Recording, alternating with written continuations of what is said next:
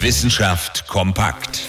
Haben Sie Katzen schon mal dabei beobachtet, wie sie auf samtweichen Pfoten die Weltherrschaft übernehmen wollen? Wir Menschen sind dabei bestenfalls als Dosenöffner zu gebrauchen. Unsere Stubentiger kommen eigentlich ganz gut alleine zurecht. Aber ist das wirklich so? Mittlerweile zeigt ja gleich eine ganze Reihe an Studien, dass die Katzen, Kater und Kätzchen eigentlich ganz gute Beziehungen zu uns Menschen aufbauen. Mehr als das, sie leiden sogar darunter, wenn sie alleine gelassen werden.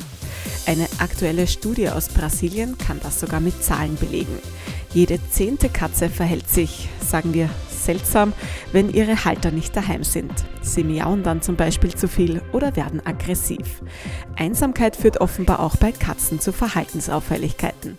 Und nicht nur bei Hunden, was bisher schon bekannt war. Außerdem sind Katzen entspannter und mutiger, wenn ihre Bezugspersonen im Raum sind. Insgesamt sind die Katzen also definitiv als Sozialpartner geeignet, sagen die Forscherinnen und Forscher.